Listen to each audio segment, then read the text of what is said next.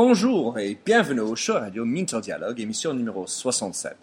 Cette émission est avec Virginie Berger, spécialiste du marketing et du marketing digital pour les musiciens et les artistes. Baignée dans le monde des médias, de la musique et de l'Internet depuis 15 ans, Virginie a accompagné l'industrie de la musique à travers cette transition, si j'ose dire cette révolution. Étant directrice marketing de MySpace France, elle a vu son ascendance et puis son crash. Dans cet entretien, nous avons parlé des enjeux pour les musiciens et les labels aujourd'hui, et combien les problèmes, peuvent se ressembler avec ceux des marques. Quel enseignement tirer? Comment se différencier? Comment se faire entendre? Un entretien d'envergure. Je suis sûr que vous serez d'accord.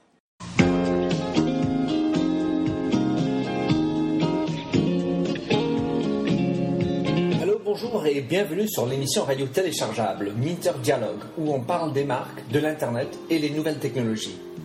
Je suis Minter Dial, votre compère pour cette émission radio téléchargeable, autrement dit un podcast.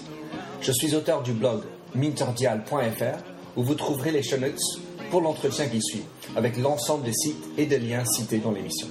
Si vous lisez anglais, j'ai également mon blog en anglais, themindset.com, T-H-E-M-Y-N-D-S-E-T. Plongeons alors dans cette nouvelle émission de Minter Dialogue. Bonjour et bienvenue au show radio Minter Dialogue. Cet après-midi, juste avant de partir en vacances, je l'avoue, euh, j'ai un, invité sur euh, le show qui s'appelle Virginie Berger. Alors Virginie, c'est un cas d'école. Enfin, on verra, tu, vous allez découvrir. Virginie, je l'ai rencontrée sur Twitter et il s'avère qu'on avait plein de choses en commun. Donc c'était un, un absolu qu'on devait se rencontrer pour euh, parler de ben, des médias sociaux, le marketing digital et la musique. Virginie, est-ce que tu peux nous présenter ce que tu fais? Bonjour, je dirige une agence qui s'appelle Don't Believe the Hype, DBTH, où je fais de la stratégie de l'accompagnement pour les artistes, les industries culturelles et créatives et les technologies émergentes. Alors, je, sais que tu as, créé ça il y a à peu près euh, plus de deux ans, quelque chose comme ça, mais tu as un long parcours dans la musique. Est-ce que tu peux nous expliquer un peu rapidement ce que tu as fait dans ton parcours, qui tu es? Oui, ça fait euh, 13-14 ans maintenant que je travaille. Quand j'étais étudiante, j'avais créé un magazine qui s'appelait Rock Sound, euh, qu'on a revendu. J'ai travaillé pour Microsoft, j'ai fait le lancement de MSN et d'Hotmail, mais je m'occupais des partenariats musicaux. J'ai travaillé pour Omnicom, où je m'occupais de tout l'entertainment aussi. Ensuite, je suis passée au groupe Énergie, donc qui est euh, Énergie Nostalgie, chez FM, Rire Chanson, MFM, voilà, plein de, stations, où je m'occupais de tous les partenariats musicaux. Et ensuite, je suis partie chez MySpace, où je dirigeais le marketing et le contenu pour la France et les territoires francophones. Donc oui, ça fait un petit moment. Oui, bah, en plus, donc ça conjugue à la fois euh, la musique et, et l'internet, et, et, ce qui est évidemment un peu une des industries la plus touchée dès le départ. Euh, Aujourd'hui, tu te retrouves euh, à, faire du conseil pour les musiciens. Alors moi, notre intérêt quelque part, c'est de voir combien ça peut être intéressant de comprendre euh, pour les marques. Alors quand tu es face à un musicien qui est un client, comment est-ce que tu construis un plan pour l'aider? Bah, tout dépend déjà de ce qu'il veut. Est-ce que lui vient voir? Est-ce que c'est son label? Est-ce que c'est son manager? Est-ce que c'est son producteur? Première chose. Ensuite, qu'est-ce qu'il veut faire? Est-ce qu'il veut, créer du buzz? Pour se faire connaître et pour derrière aller voir des maisons de disques euh, ou autres d'ailleurs. Euh, Est-ce que c'est pour une sortie de P? Est-ce que c'est pour une sortie de single? Est-ce que c'est pour une sortie d'album? Est-ce que c'est pour une tournée? Donc il y a plein plein de choses à voir ensemble pour savoir comment est-ce qu'on va le travailler. Euh, pour une sortie d'album, on travaille sur 3-6 mois à peu près parce qu'une promotion c'est au moins 3 mois avant. Ça a beaucoup changé, c'est assez long. Euh, une tournée, c'est sur toute la durée de la tournée. Il m'arrive aussi de travailler sur des événements spécifiques. Euh, là, je travaille sur l'événement Castelbajac et Nouvelle Vague qui va avoir lieu à la Cigale début octobre. Donc, on commence à travailler maintenant. Donc, tout dépend vraiment de ce qu'on veut faire parce que c'est pas les mêmes médias et c'est pas le même travail en fait. Non, je comprends. Alors, la musique, ça a tellement basculé. Euh, quelquefois, enfin, en tant qu'amateur de musique, parce que Dieu sait, je l'aime ça, c'est que j'ai l'impression que les nouveautés ont du mal à percer. Qu'on est sur beaucoup de retournées, sur du vieux recraché, on va dire entre guillemets. Euh, et comment est-ce que quelqu'un aujourd'hui peut percer bah, les, mêmes, les, les, nouveautés ont même tellement de mal à percer qu'aux États-Unis, euh, à fin juin, ce sont le, c'est le back catalogue qui a plus vendu que les nouveautés. Donc euh, oui, elles ont, elles ont beaucoup de mal. C'est un bon signe pour EMI, par exemple. Exactement, faut voir ça comme ça. Euh, comment est-ce qu'un jeune artiste peut percer? C'est justement toute la problématique, c'est que c'est très difficile pour un jeune artiste de percer. Il y a, il y a plus de, de, de, jeunes artistes qui break, comme on dit dans le, dans le métier, c'est-à-dire qui arrivent vraiment à, à exploser.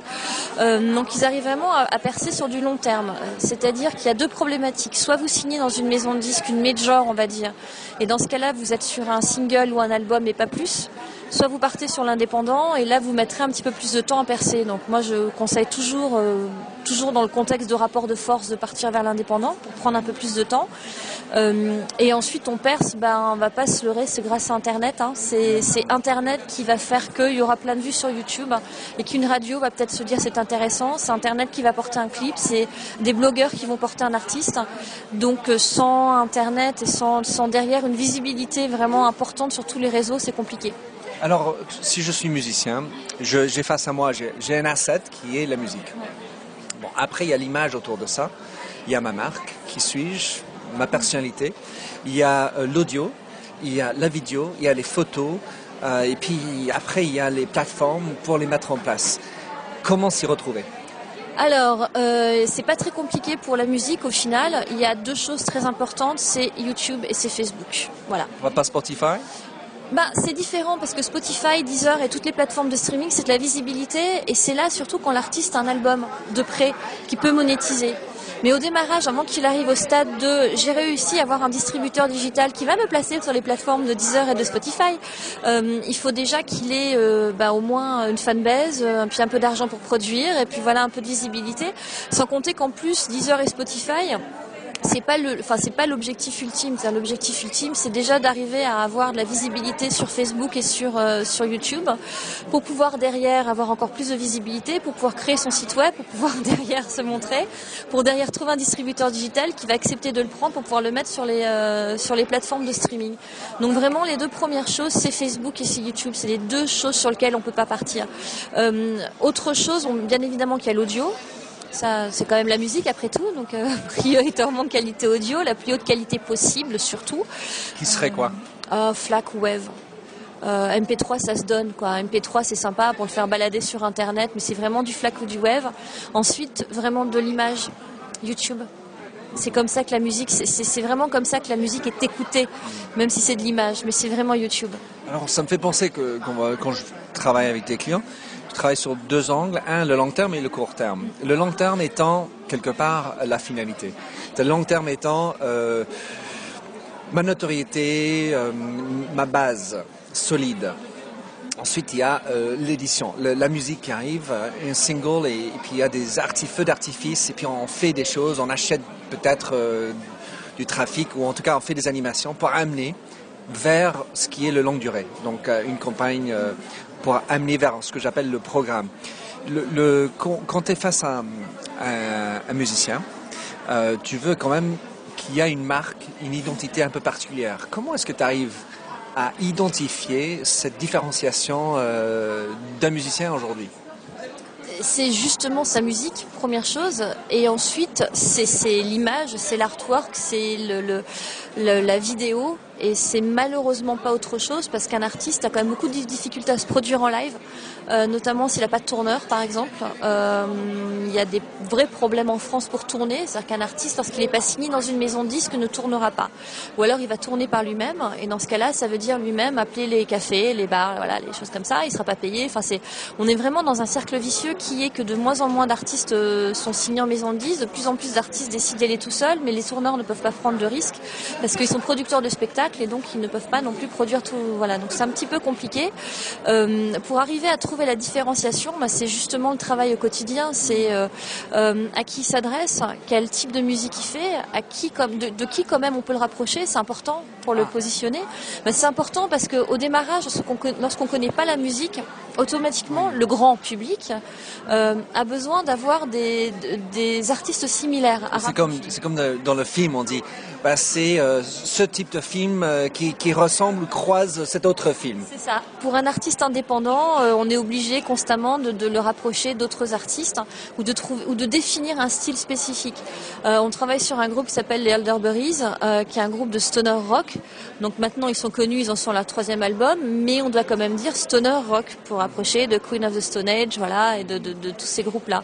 On a une jeune artiste électro qui, à elle toute seule, complètement indéfinissable, mais on est quand même obligé de dire c'est une sorte de pitches euh, pour que euh, voilà un blogueur se dise ah oui ça m'intéresse parce que c'est que comme ça aussi qu'on peut euh, avoir des sites influents en musique. Oui, parce qu'à la fois on a besoin d'une catégorie, mais on veut être différent. Mais si on est trop différent, on n'est pas classable. Si on n'est pas classable, on ne sait pas où le mettre et c'est un vicieux. Bah, c'est la vraie problématique de la pop et du rock. Euh, je fais de la pop, super, bien. et comment Voilà où je fais du rock. Donc, euh, quand on parlait de court terme ou de long terme, par exemple, le court terme, bah, c'est justement de créer la fanbase. La fanbase, on la crée comment Par rapport aux réseaux sociaux. Et encore une fois, c'est vraiment l'image. Euh, nous, on le voit au quotidien sur les artistes avec lesquels on bosse. On sort un titre, bon, il va avoir un petit retour, c'est pas mal. Dès lors que le clip arrive, automatiquement, c'est là où il y a une, vraie transformation. j'ai une question, tu me fais penser à ça. Euh, je pense à, mon bean sur iTunes, parce que j'ai euh, à quelque part 140 gigas de musique, malheureusement plutôt en MP3, enfin AAV sinon, et euh, et je les ai, j'essaie de les classer, nettoyer, avoir des genres un peu nettoyables. Mais parfois, je ne sais pas les classer. Est-ce qu'il est qu'il existe selon toi, un, endroit qui permettrait de, savoir comment classer quoi Est-ce que c'est pop ou c'est rock ou c'est grunge ou c'est... Enfin, il y a tellement de titres.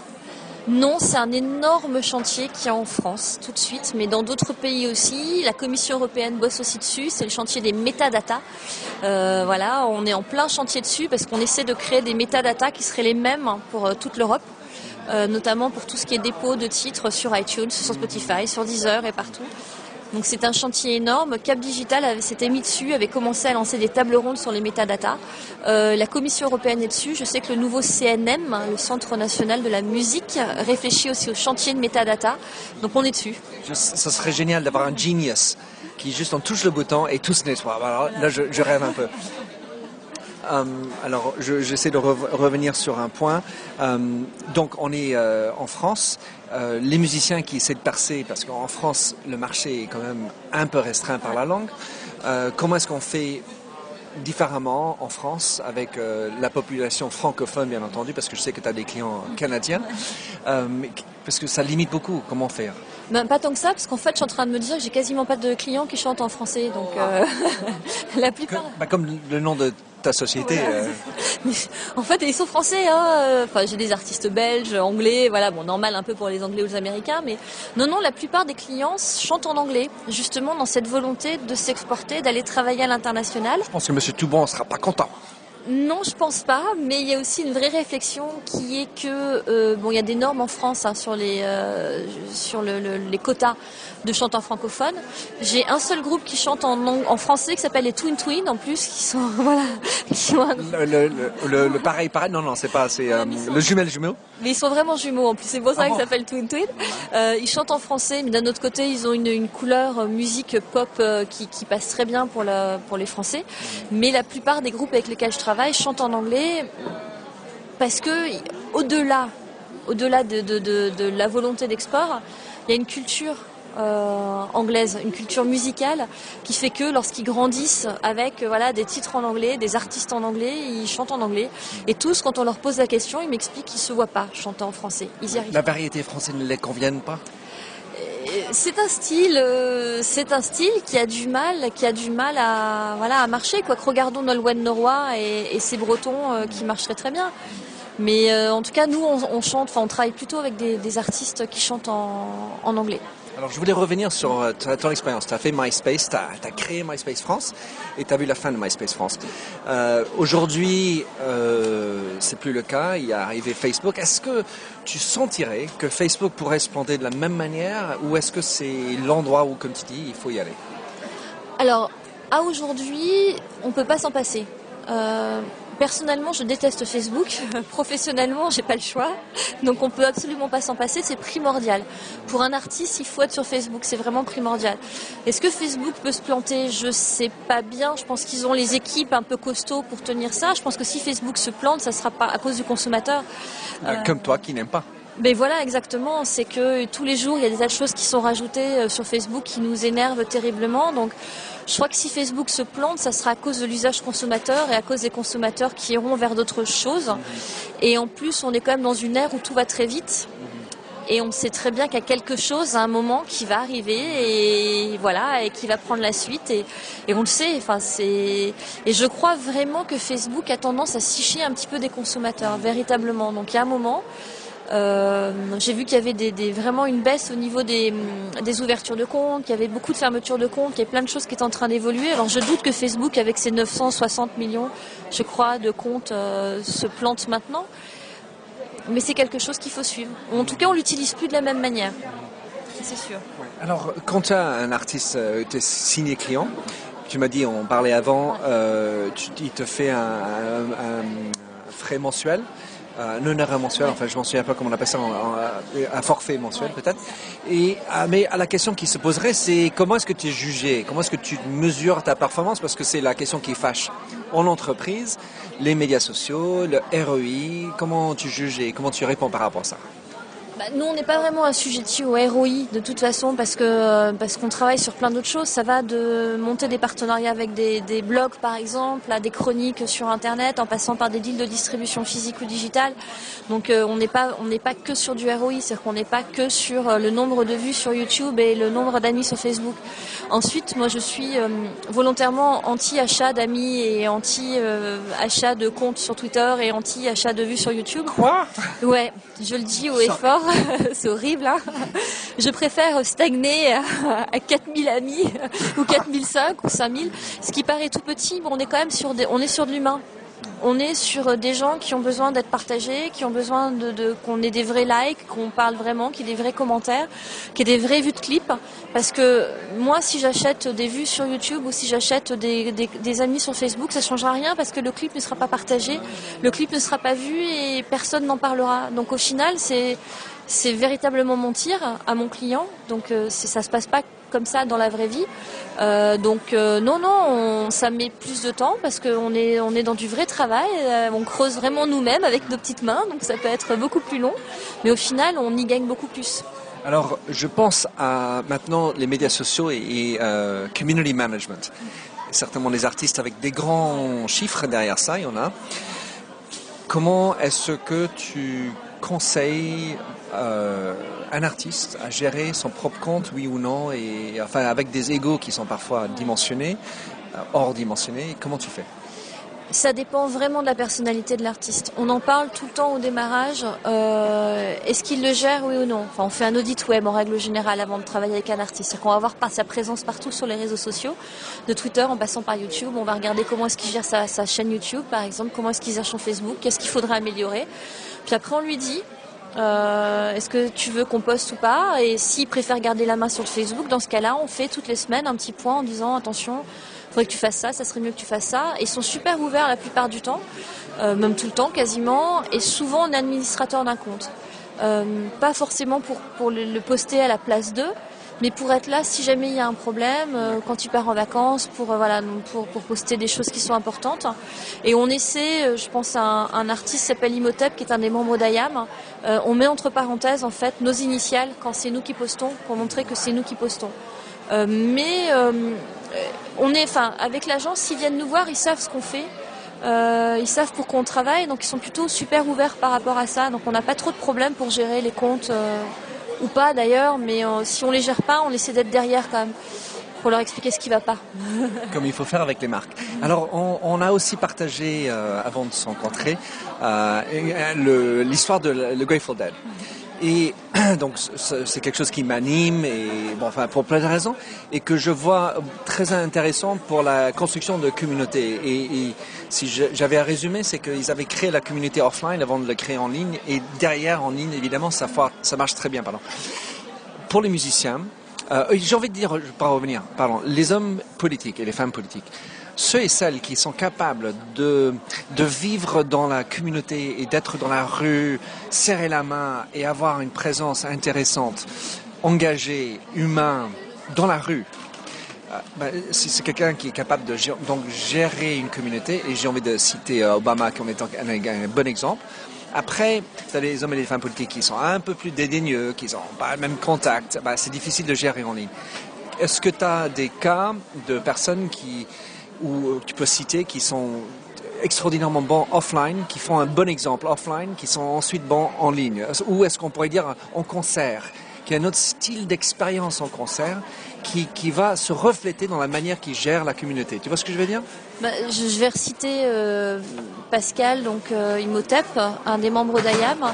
qui est extrêmement généreux en concert, qui fait venir des tas d'amis à lui sur scène, qui fait venir des fans, qui en même temps en ligne n'hésite pas à les commenter euh, sur des blogs, des petits blogs. Je l'ai vu ce week-end sur Facebook. Il était sur Music Please en disant merci beaucoup pour la chronique, c'est super sympa. Il a signé de son nom et il y a été. Et, j'ai euh, donc le patron, enfin le patron, si on peut dire ça, le patron de Music Please, c'est un blog, mais le, journaliste, le rédac chef, euh, le, bénévole de Music Please qui depuis deux jours fait des sauts partout sur Facebook en disant super, il est venu me commenter, il est venu me commenter. Et ça, ça crée une visibilité et et vraiment un partage et un bonheur euh, voilà pour le pour la personne de, de Music Please. Donc euh, oui oui il est, il est, très très présent.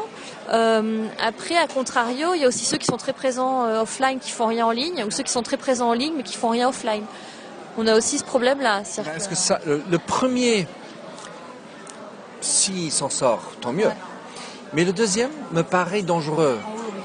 Oui, oui, c'est que moi, j'arrête pas de dire qu'on ne construit pas sa fanbase, elle vient de, elle vient de, de, de, la vraie vie. Oui, autant on peut se rencontrer comme on a fait offline, euh, online, mais après, il faudrait que se serrer la main quelque part.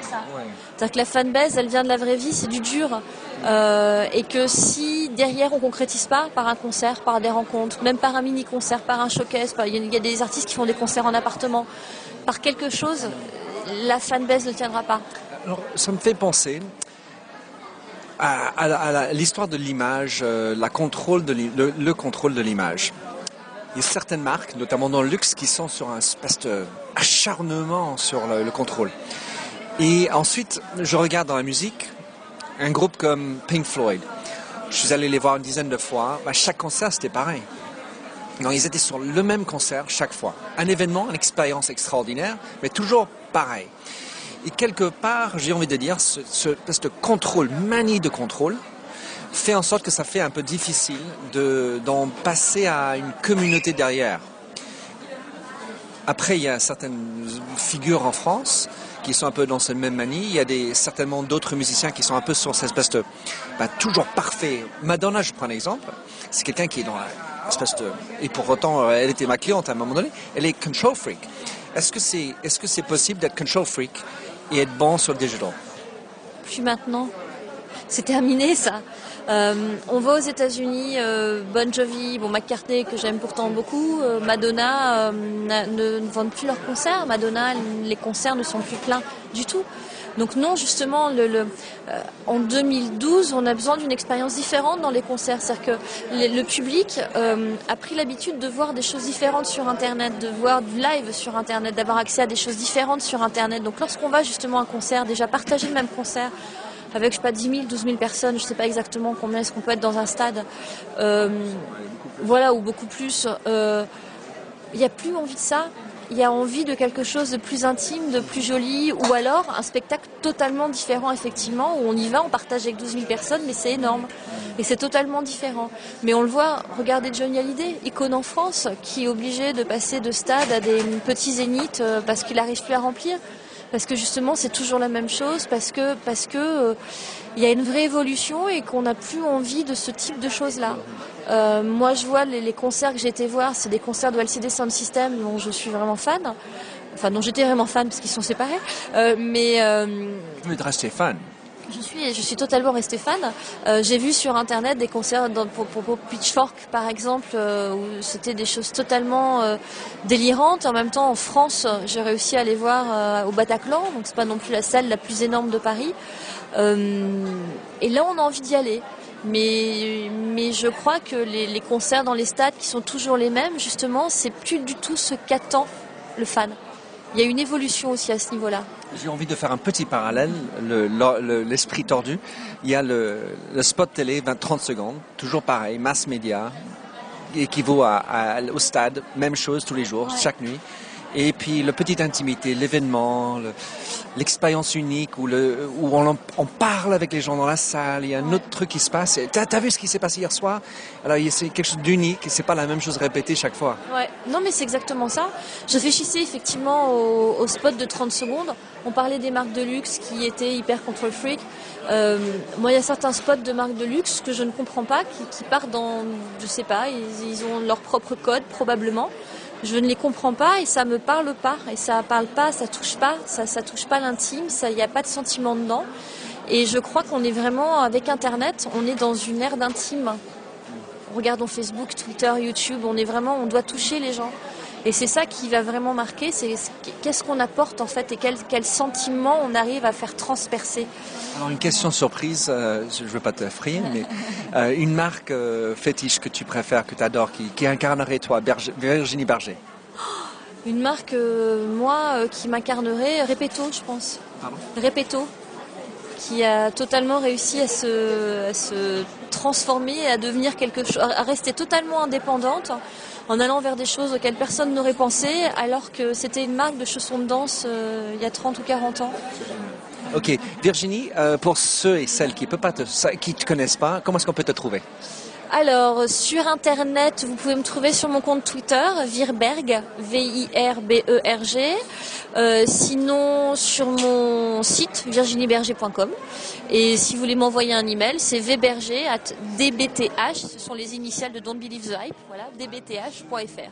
Génial. Virginie, je te remercie beaucoup pour cette petite interview charmante. Merci beaucoup. Alors, merci de nous avoir rejoints pour cette émission de Minter Dialogue en français. Vous trouverez les chaînes sur minterdial.fr. Vous pouvez également vous souscrire à mon show Minter Dialogue en français sur iTunes, où vous trouverez d'autres émissions dans cette série d'entretiens d'hommes et de femmes de l'Internet en France, dont des personnages comme Cédric Georgie de TechCrunch, Vincent Ducré, conseiller Internet au gouvernement, Jacques Lorme de Laura Merlin ou encore Anne-Sophie Baudry, désormais chez Facebook. Sinon, vous pouvez me retrouver sur mon site anglophone themindset.com, T-H-E-M-Y-N-D-S-E-T,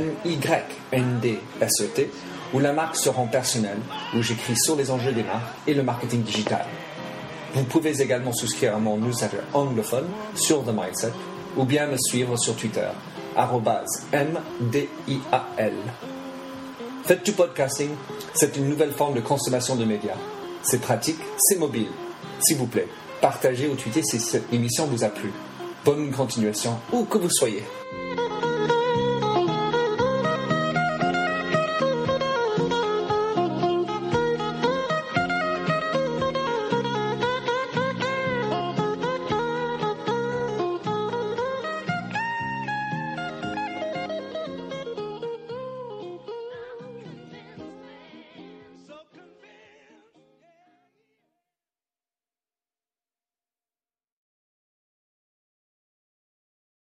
Have you ever found yourself scrolling through financial news and wondering, how does any of this affect me? How can I read a major headline and truly understand what impact that has on not only my portfolio, but my life? Well, our goal on the podcast Inside the Street, hosted by Wall Street analysts at Le Chiffre Partners, is to provide public investors and young professionals with a deeper understanding of the mechanics that drive those major headlines. And what better way to dive into these mechanics than hosting Wall Street analysts themselves to discuss the newest trends in finance firsthand? Well, on our show, we bring you real perspectives from the front line. Hearing these analysts give commentary has made our listeners much more well versed on the financial markets. This approach to discussion allows our listeners to engage in conversation with much more educated opinions and predictions. So be sure to check out our show, Inside the Street, wherever you find your podcasts.